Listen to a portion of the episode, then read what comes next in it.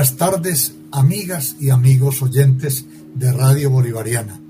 Estamos nuevamente con el programa Familia es tu oportunidad. Una ocasión para crecer como personas, para elaborar un proyecto de vida y para hacer de nuestra sociedad una sociedad mejor. Hoy queremos saludar muy amablemente la presencia de nuestra psicóloga de cabecera, la doctora Natacha González. Un saludo muy especial y un agradecimiento para ella. Un saludo también muy cordial para nuestro técnico de sonido, eh, don Jaime Marín Quintero, a quien agradecemos también su colaboración. Y a ustedes, amigos y amigas oyentes, que nos escuchan cada semana y que realmente están cerca de nosotros de una manera eh, tan eh, interesada en estas temáticas que a veces son difíciles y que a veces uno ni quisiera tratar por las dificultades que tiene, pero que son precisamente la oportunidad para crecer. Por eso decimos, familia es tu oportunidad. Hoy tenemos para ustedes una temática complementaria de la reunión y del programa de la semana anterior. Y nosotros hablábamos ahí del autoconocimiento, de, esa capacidad que debemos desarrollar de conocer nuestras propias habilidades, nuestros propios, eh, nuestras propias potencialidades y nuestras, nuestros valores y aún nuestras limitaciones. Y hacer que esto se viva en el hogar, que todos en el hogar, padres, madres, hijos, hijas, hermanos, hermanas, todos aprendamos a conocernos a nosotros mismos en nuestras, en nuestras limitaciones y en nuestros valores. Precisamente mm, para eso tenemos aquí eh, una lectura que nos va a hacer la doctora Natacha, eh, muy interesante y que nos invita a pensar. Esta lectura se llama Asamblea en la Carpintería. Asamblea en la Carpintería. Cuentan que en la carpintería hubo una vez una extraña asamblea. Fue una reunión de herramientas para arreglar sus diferencias. El martillo ejerció la presidencia, pero la asamblea le notificó que tenía que renunciar. La causa hacía demasiado ruido y, además, se pasaba todo el tiempo golpeando. El martillo aceptó la culpa, pero pidió que también fuera expulsado el tornillo. Dijo que había que darle muchas vueltas para que sirviera de algo. Ante el ataque, el tornillo aceptó también, pero a su vez pidió la expulsión de la lija. Hizo ver que era muy áspera en su trato y siempre tenía fricciones con los demás. Y la lija estuvo de acuerdo, a condición de que fuera expulsado el metro que siempre se la pasaba midiendo a los demás, según su medida, como si fuera el único perfecto. En esto entró el carpintero, se puso el delantal e inició su trabajo. Utilizó el martillo, la lija, el metro y el tornillo. Finalmente, la tosca madera inicial se convirtió en un lindo juego de ajedrez. Cuando la carpintería quedó nuevamente sola, la asamblea reanudó la deliberación. Fue entonces cuando tomó la palabra el serrucho y dijo, Señores, ha quedado demostrado que tenemos defectos, pero el carpintero trabaja con nuestras cualidades. Esto es lo que nos hace valiosos. Así que no pensemos ya en nuestros puntos malos y centrémonos en las cualidades y en la utilidad de nuestros puntos buenos.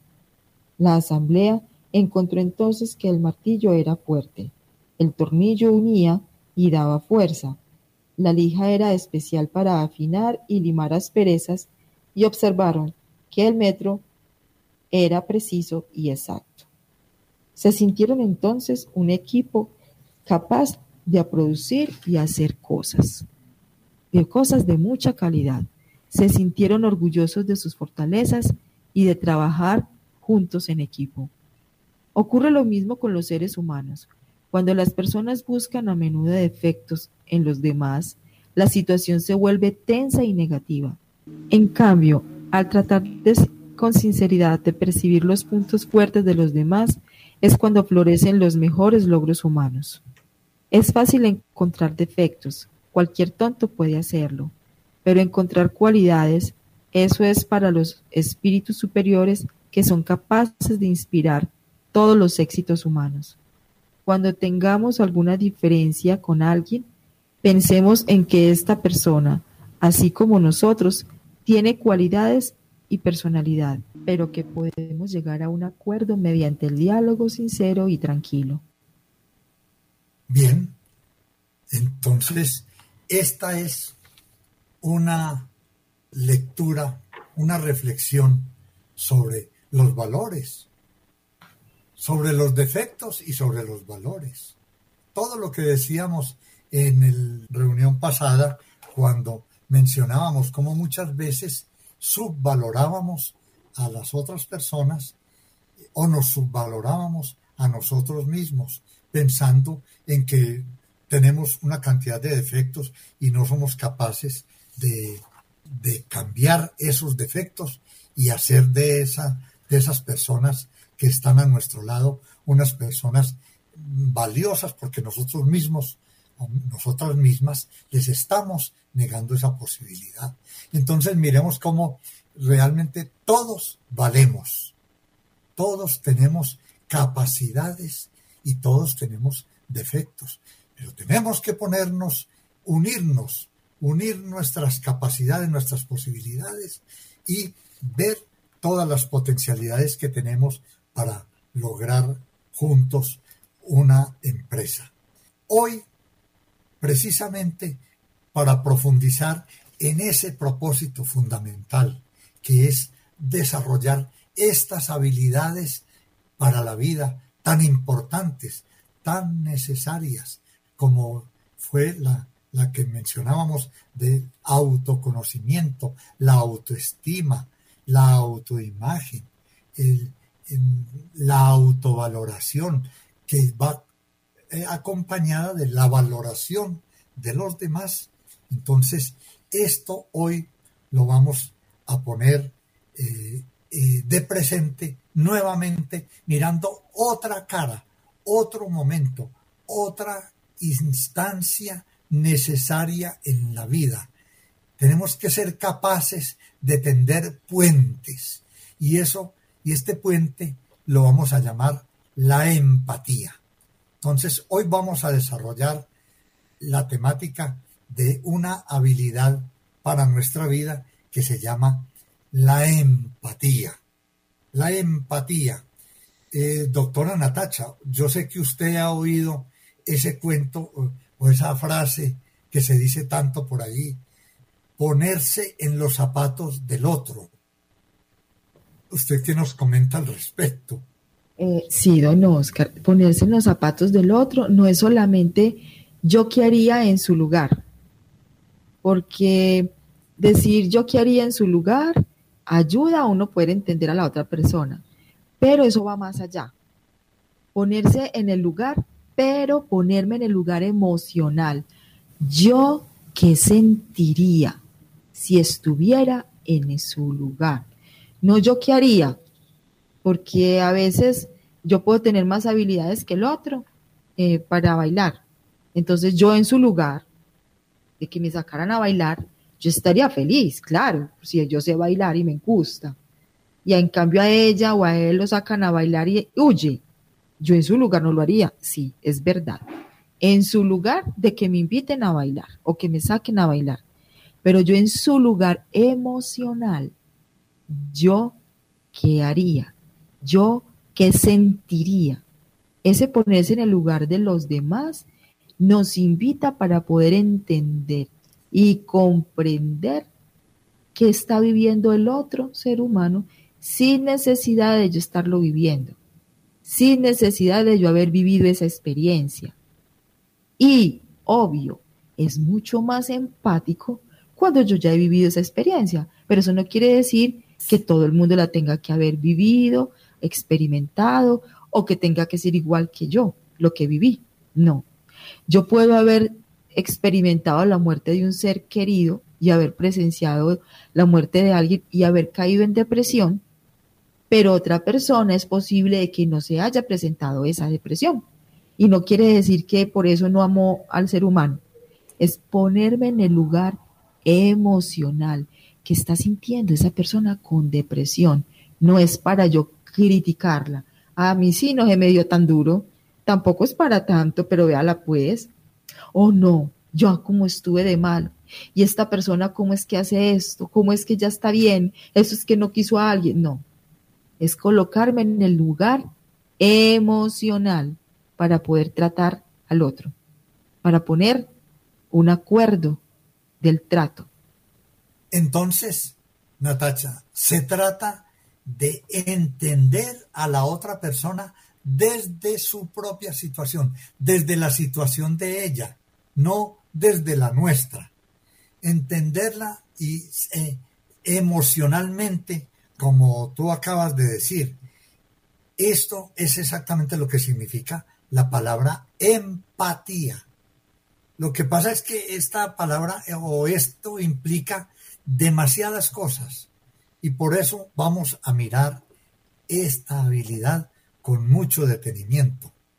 Los invitamos, las invitamos en el día de hoy a entender las implicaciones que conlleva ese compromiso de ponerse en los zapatos de otro, comprender su, su situación sin necesidad de yo meterme en esa misma situación. Es decir, es entender al otro y a la otra desde su propia situación, desde su mundo interior, desde su mundo afectivo, desde sus propios sentimientos.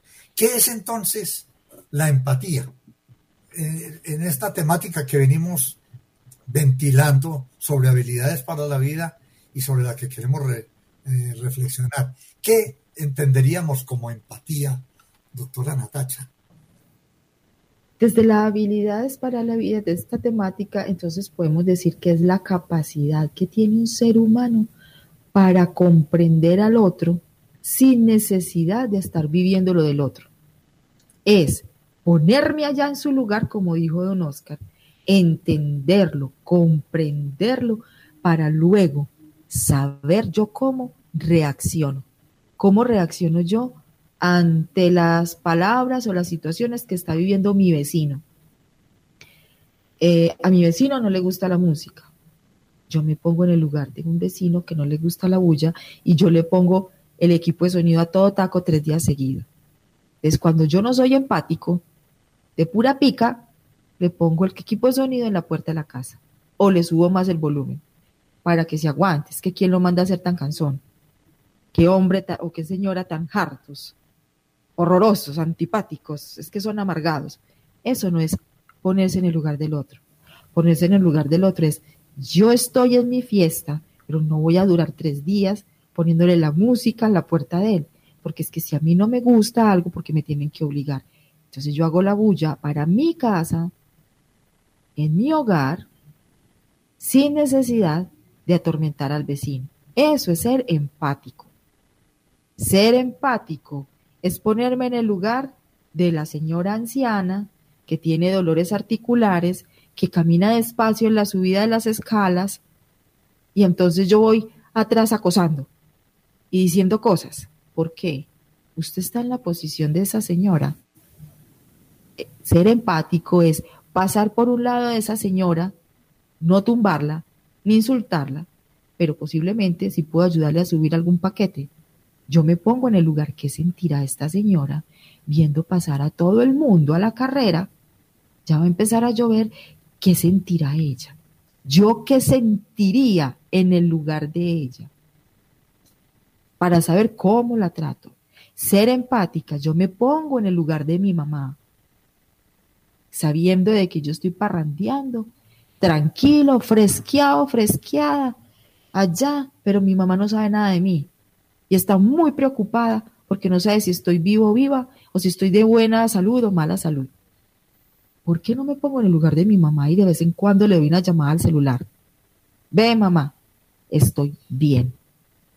Estoy en tal lugar. Póngase en el lugar de su mamá. Enséñele a su mamá a confiar en usted. Póngase en el lugar de ella. Eso es ponerse en el lugar del papá, que a veces llega cansado, y de la mamá, que llega cansada a la casa. Y los hijos tranquilos allá jugando play, y ellas con hambre o ellos con hambre. Y entonces hay que llegarle a servir la comida, porque los jóvenes allá están sentados y tengo hambre. Pero es que el papá y la mamá llegaron de la calle, sudando, cansados. Póngase en el lugar de ellos. ¿A usted qué le gustaría?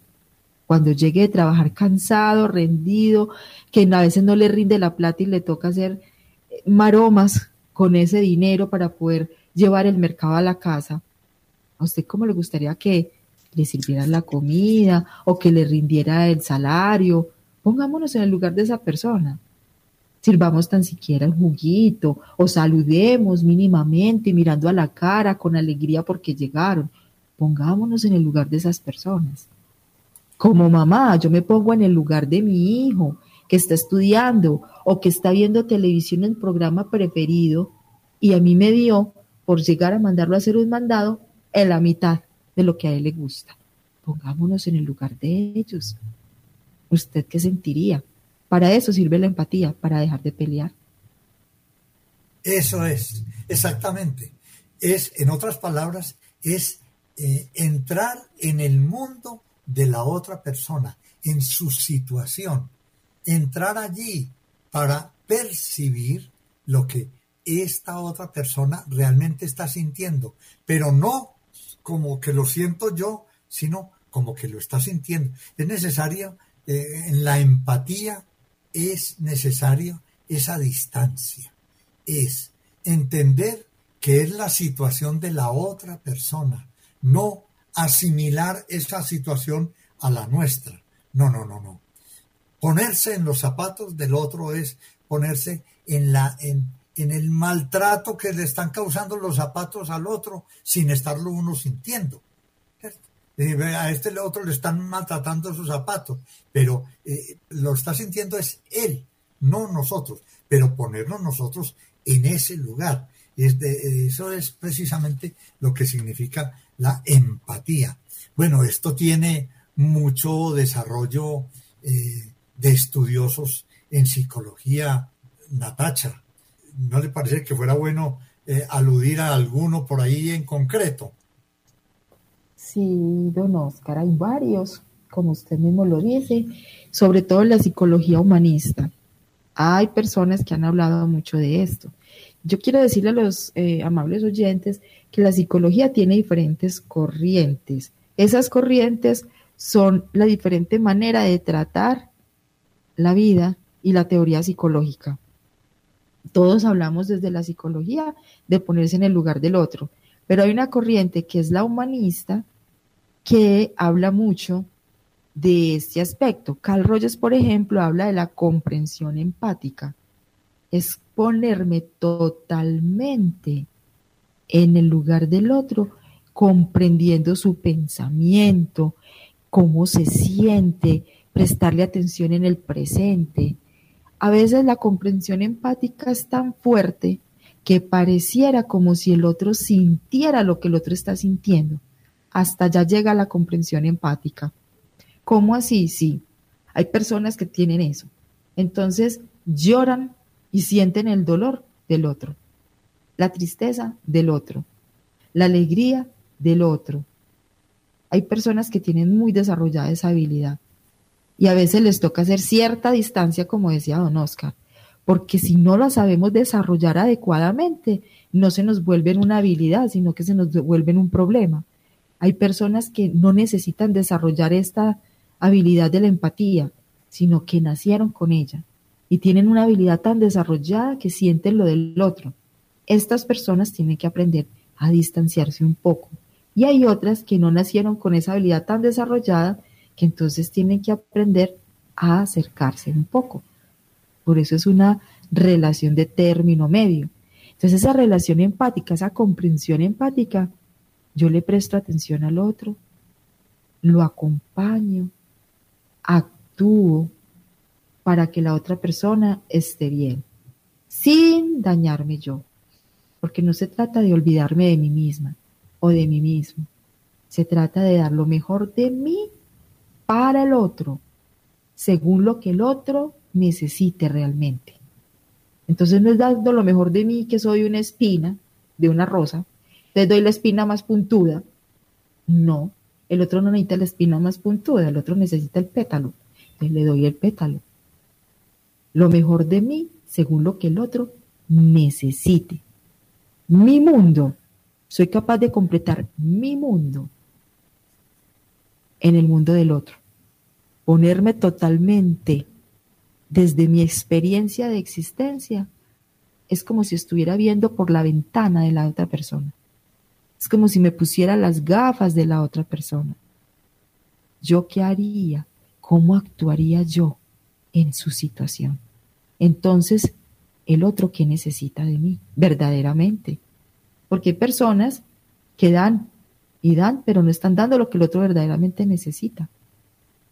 Eso es lo que es la comprensión empática, saber el otro qué quiere, qué necesita y en qué momento debo de dar las cosas y qué soluciones doy que verdaderamente el otro necesite. Esa es una habilidad bien importante y como decíamos, como hemos dicho, de todas las habilidades para la vida, son habilidades que se obtienen es aprendiéndolas. Es necesario aprenderlas y propiciar en el hogar este aprendizaje, aprender a ver el mundo del otro como, como es efectivamente del otro. Eh, ahora que mencionabas a Carl Rogers, Natacha, o me acordaba yo de algo que él decía decía que es que es necesario escuchar al otro, pero sin juzgarlo. Es decir, yo me pongo en la situación del otro, pero no para coger, para empezar a, a hacer valoraciones o empezar a hacer evaluaciones o críticas del otro. No, hay que entenderlo tal y como él es, tal y como él siente su situación. Yo no decir, eh, Ave María, ¿usted le puso a llorar por eso? No, hombre. ¿O a usted le dio pesar de eso? No. Y en la vida familiar muchas veces cometemos ese error. De pronto más adelantico hablamos un poco más de esa parte.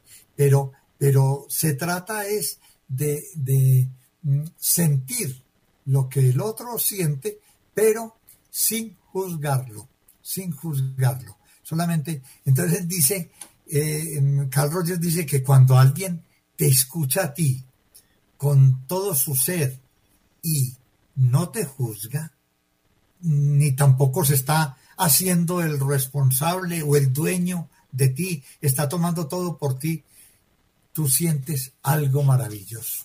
Este es un principio mm, que, sana mucho en la vida. Todas estas eh, actitudes, todas estas habilidades son para la salud mental. Y, precisamente algo que da mucha salud es eso, y nos lo dice Carl Rogers, cuando yo puedo expresar mis sentimientos, mis expectativas, mis visiones sin que me juzguen.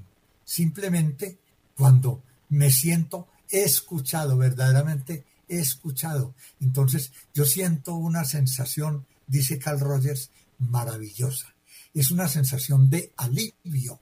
Entonces, si yo estoy en una situación difícil y encuentro a una persona que viene y se pone a ayudarme, en vez de ponerse a juzgarme, hombre, ¿usted para qué hizo eso? Eso, eso era para que lo hubiera hecho un especialista o eso.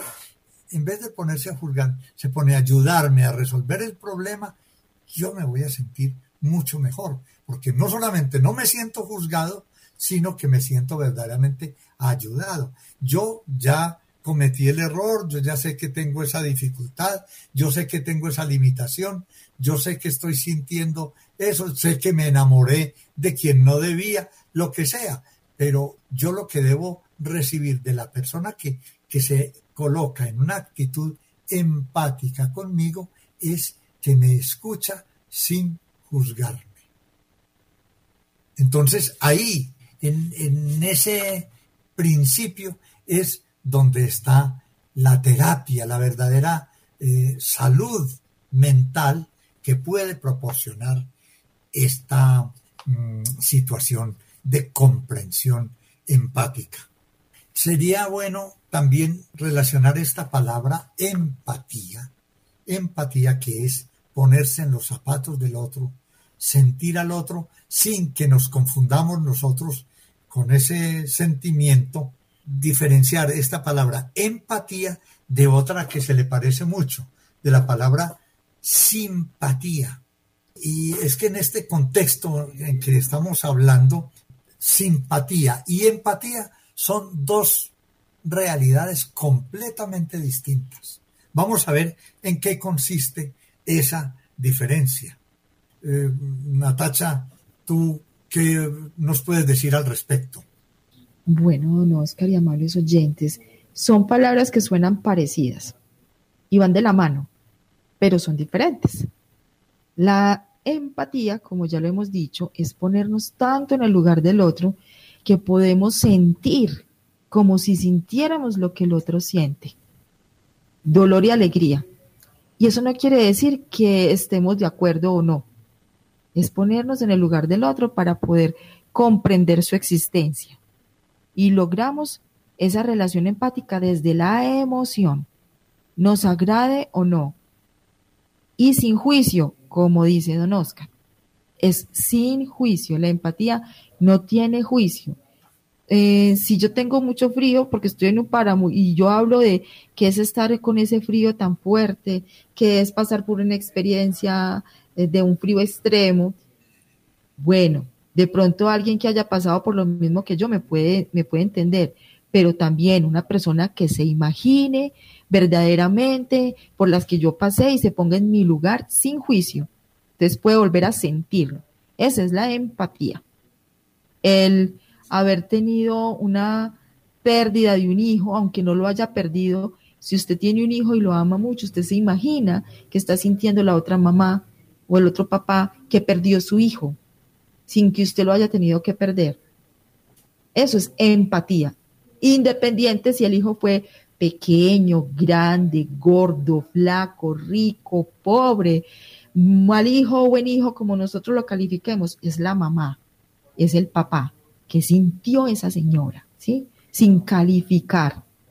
Simplemente sentir esa emoción, ponernos en el lugar existencial del otro. Pero la simpatía la simpatía sí tiene algo muy particular que es un juicio. Algo que nos parece simpático es algo que nos lo enjuiciamos como agradable, como positivo, como bonito, como que yo lo quiero, como que me cae bien, como algo gracioso, algo simpático y algo por el que nosotros hacemos fuerza. O sea, usted puede sentir simpatía por una persona y decir, yo quiero que a esta persona que me cae bien, que siento simpatía por ella, le vaya bien. Eh, pero no siempre que yo tengo simpatía por el otro, siento la empatía. Simplemente no me pongo en el lugar del otro, pero quiero lo mejor para el otro. Aunque yo no me ponga en el lugar del otro. Eso es la simpatía. De la simpatía va más desde un juicio de agrado y de aceptación un comportamiento acorde a lo que el otro está esperando. Yo puedo ser muy simpática para unos, pero muy antipática para otros. Entonces, simpatía tiene un opuesto que es la antipatía. En cambio, la empatía no tiene el opuesto. La empatía es total, sin juicio. Es una, un aspecto, una habilidad muy grande es muy universal, es más profunda, sin decir que la simpatía no sea buena. La simpatía también es muy positiva, pero es más importante la empatía que la simpatía en el momento de una habilidad para la existencia, para la vida. Aunque rico también aprender a desarrollar simpatía por las cosas y que yo sea simpático para los demás. Eso también es importante, pero son dos cosas muy distintas. Sí, realmente eh, ahí está la diferencia. La, en la empatía no hay juicio, no hay valoración de lo que el otro está sintiendo. Simplemente somos testigos del sentimiento de la otra persona. Y por eso, cuando la otra persona nos expresa ese sentimiento a nosotros, entonces en ese momento la persona se siente mejor. Con el solo hecho de que nosotros la escuchemos sin juzgarla, esa persona se siente mejor. En cambio, la simpatía sí nos obliga, ya es eh, en el sentido de que ya no, no, no es necesariamente con, con todas las personas. Yo no tengo por qué agradarle a todo mundo. No, las simpatías ya son valoraciones que hacemos de otras personas en sus actividades, en su forma de ser, en su forma de actuar, en fin, y ya por simpatía hacemos muchas cosas. Y aquí hay un, un punto que es importante cuando se va a trabajar, por ejemplo, la terapia eh, de pareja. Eh, la terapia en la pareja hay que trabajarla es con la empatía, con la empatía, no con la simpatía. Porque yo con la simpatía caigo en muchas generalizaciones o en muchos errores o incluso en muchas injusticias, porque, porque resulto juzgando algo que creo que, que es válido para el otro y resulta que no, que, eso no era tan, tan importante para él. Eh, entonces se dice que cuando, cuando dos personas empiezan a conocerse mutuamente, cuando empiezan a conocerse mutuamente, es necesario que desarrollen actitudes de empatía, más que de simpatía. Las de simpatía son fáciles y las pueden obtener. Ay, a mí me gusta eh, la música de Camilo VI. Ay, a mí también. Es, esa es una situación de simpatía. Pero la verdadera eh, situación que acerca a las dos personas, les da unidad como pareja, son las actitudes de empatía. Es decir, cuando yo me meto en los zapatos de la otra persona y entiendo lo que esa persona está sintiendo sin necesidad de que, de que yo también lo sienta. Entonces, esa es la verdadera situación, la que, la que une a las personas. E incluso muchas veces eh, nosotros apreciamos en la otra persona es las diferencias, las cosas que no tengo yo y que la otra persona tiene, positivas. Esos aprendizajes también son muy importantes en la comprensión empática. Sí, don Oscar, esa comprensión empática es tan importante diferenciarla de la simpatía porque, como usted decía ahora, caemos en errores relacionales. Hay personas que son muy simpáticas y yo creo que la mayoría de los oyentes, igual que nosotros hemos sentido eso, son personas muy simpáticas, pero hay algo que no nos llega. No sabemos qué es. Es agradable, es bien presentado, bien presentada. No sé, esa persona sí es muy simpática, pero no es muy cercana. Cuando sentimos una persona empática, la sentimos cercana, la sentimos próxima, así esa persona no esté de acuerdo con lo que nosotros hacemos, pero hay una relación empática. Cuando nosotros los psicólogos estamos en terapia, como dijo don Oscar, nosotros no estamos con una relación de simpatía, estamos con una relación de empatía para poder ayudar al otro, para buscar comprender y orientar al otro.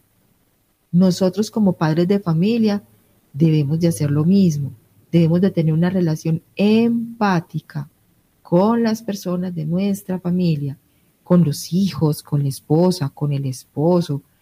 Que usted está separado o separada, amable oyente, sea empático o empática con la otra persona para tener una relación respetuosa y de menos fricción.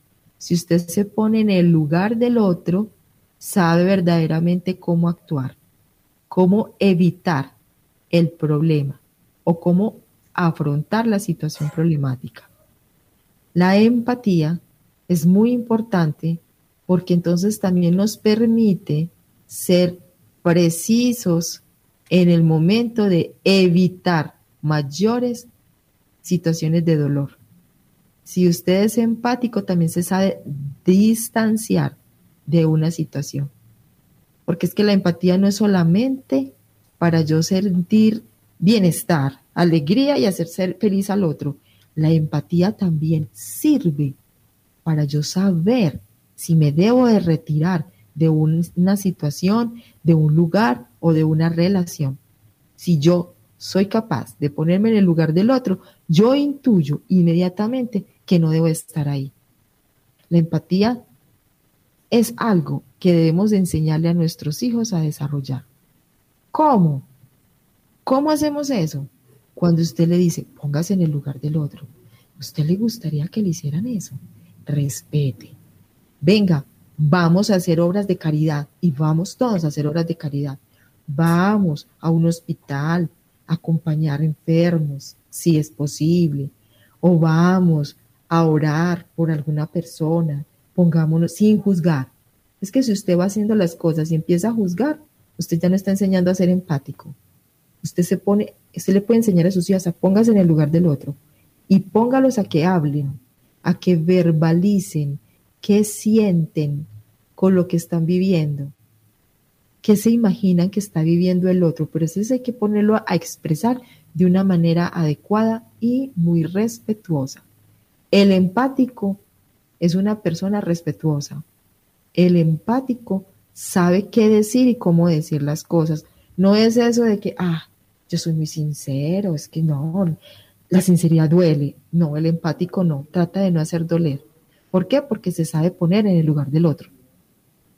A veces por más que uno se ponga en el lugar del otro, claro, hay que decir cosas que duelen, pero hay que saber cómo decirlas. Por eso, una persona empática no es simpática. Y ahora que hablamos de, todas estas situaciones de la empatía, yo no me canso de recalcar que esto se logra es mediante aprendizajes.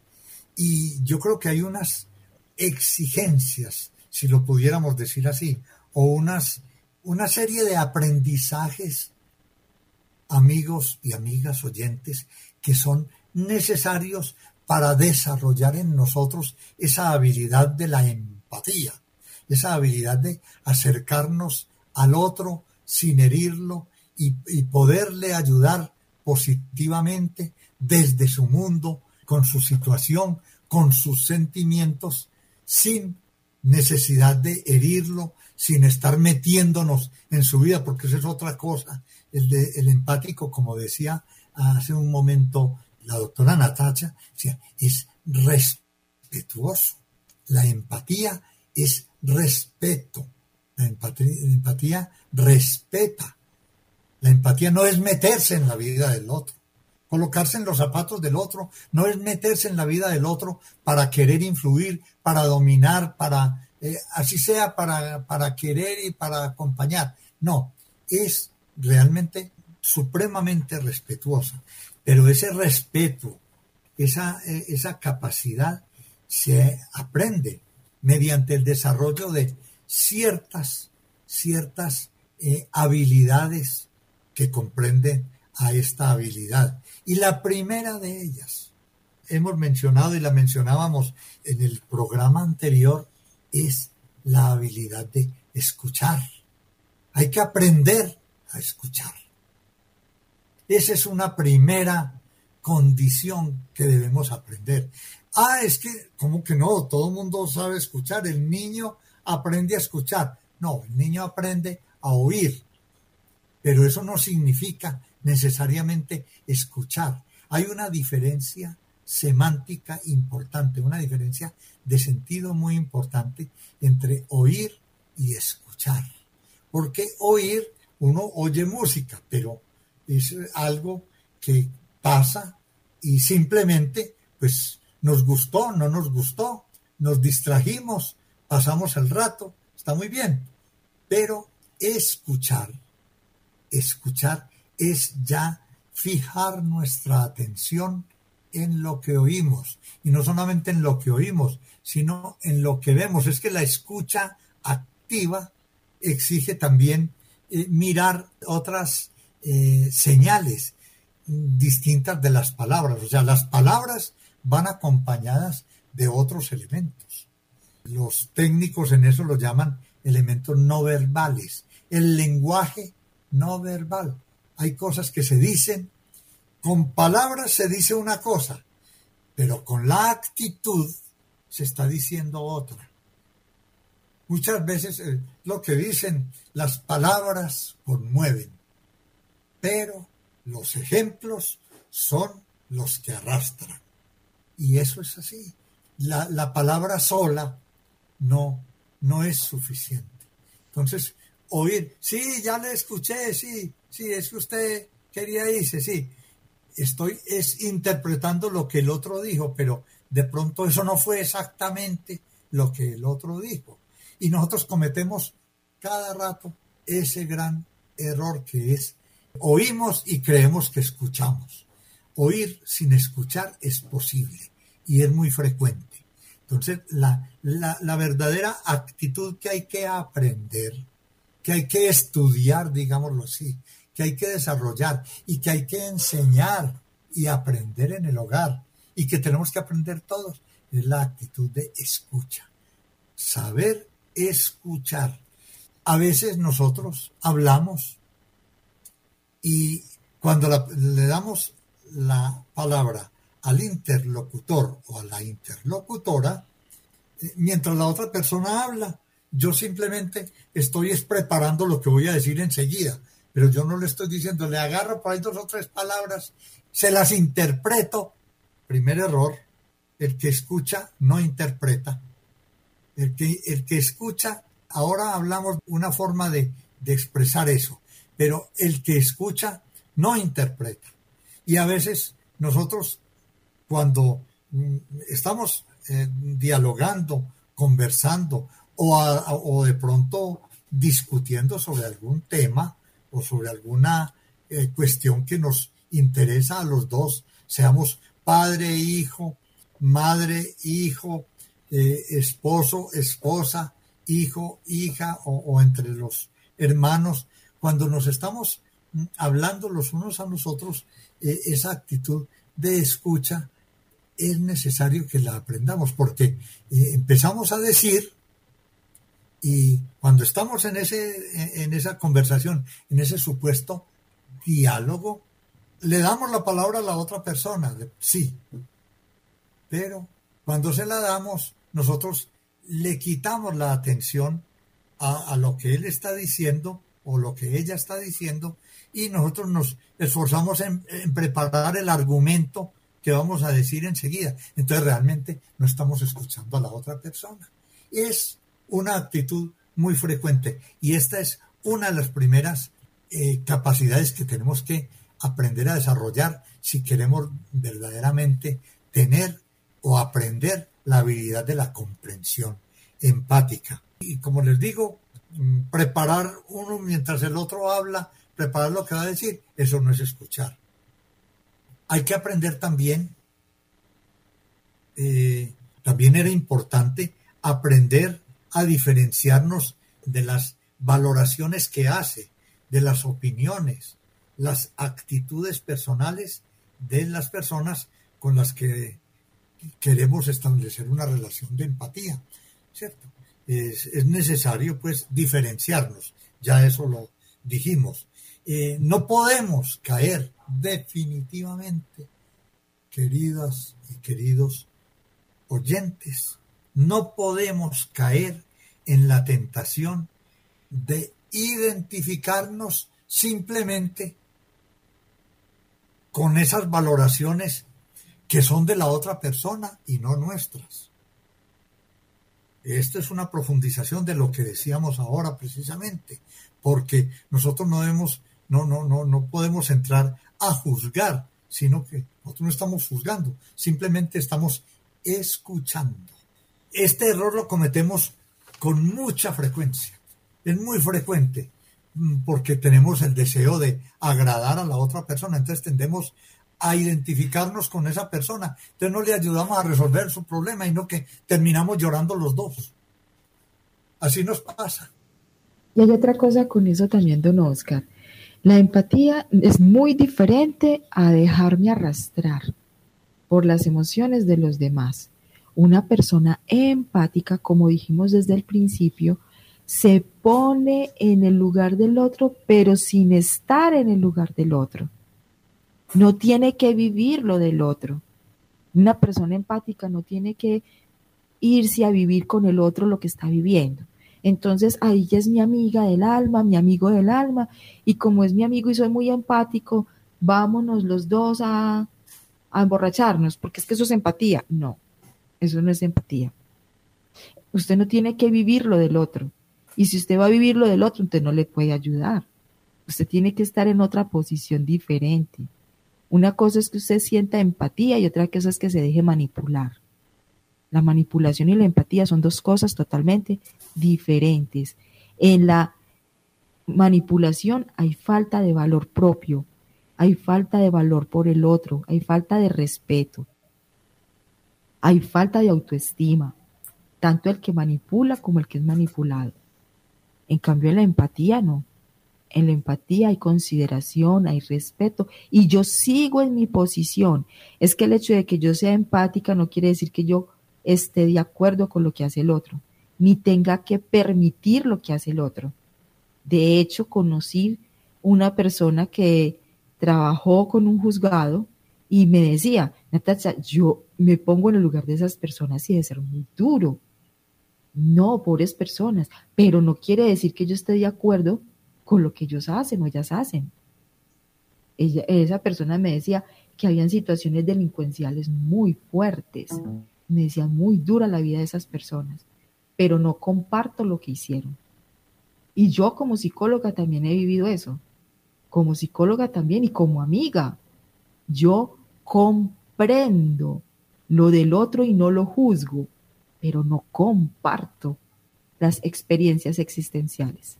Sí, Natacha, un ejemplo muy claro de eso que tú estás diciendo que es tan importante es precisamente el programa que nosotros, eh, que Ipsicol, en asocio con, con Radio Bolivariana, está realizando todos los miércoles a esta, en este mismo horario, de 12 a 1 de la tarde. Ese, ese programa que se llama Historia de Vida. Cada ocho días estamos presentando allí una situación diferente. Y hay que ver qué casos tan, tan duros eh, nos ha tocado enfrentar y, ver, pero la persona que, va conduciendo ese programa em, eh, logra que la otra persona cuente su experiencia, exprese esos sentimientos, exprese todo eh, el dolor con el que vivió.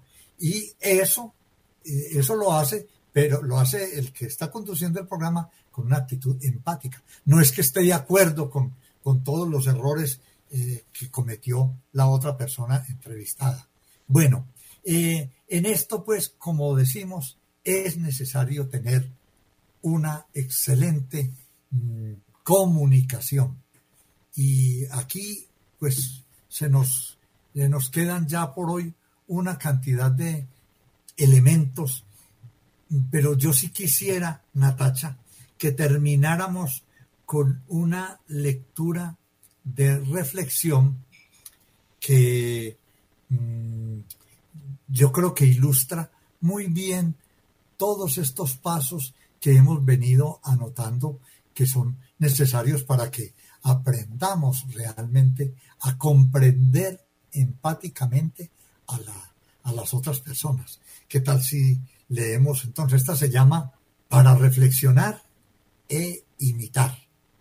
es una lectura que encontramos en, en el libro Marshall del año 2000, que es una anécdota que nos cuenta el autor. Dice, una de mis anécdotas favoritas sobre la empatía está relacionada con la directora de una escuela innovadora. Un día, después de comer, encontró a Milly, una alumna de enseñanza primaria, esperándola en su despacho con aire abatido. La directora se sentó al lado de la niña que comenzó a hablar. Oiga, señora Anderson, ¿no ha pasado usted nunca una semana muy triste porque todo lo que usted hacía resulta que le molestaba a una persona a la que usted no quería por nada del mundo molestar. Sí, respondió la directora, creo que te entiendo. Acto seguido, la niña se puso a contarle lo que le había pasado aquella semana. Según refirió la directora, yo estaba un poco atrasada para una reunión muy importante. Tenía la sala llena de gente esperándome y todavía estaba con el abrigo puesto. Pero le dije a la niña, Oye, Milly, ¿qué puedo hacer por ti? Entonces Milly se me acercó, me puso las manos en los hombros y mirándome a los ojos me dijo con decisión, Señora Anderson, no quiero que haga nada, solo que me escuche. Y había sido nada menos que una niña la, la que me la había dado.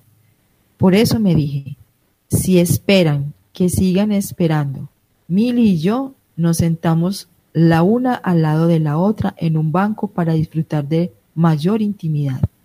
Y allí, rodeándole los hombros con el brazo y ella con la mano alrededor de mi cintura, estuvimos hablando hasta que la niña hubo volcado en mí todo lo que llevaba dentro. Y no tardó tanto, no tardó tanto tiempo. Muy bien. Aquí vemos la importancia de escuchar. Realmente de lo que se trata es de escuchar. Bueno, con esta eh, lectura que queda para, para reflexionar y para imitar, como dice el título, eh, despedimos este programa. Eh, muchas gracias, amiga, amigo oyente. Usted tiene ahora en su hogar una nueva herramienta, una nueva posibilidad, y es la desarrollar en sus hijos, en su familia, en todos, la empatía. Muchas gracias a usted. Muchas gracias, doctora Natacha, por su ah, activa participación. Muchas gracias, don Jaime, por su ayuda en la parte técnica. Y hasta el próximo lunes, en que tengamos otra habilidad para que conversemos con ustedes. Felicidades y hasta pronto.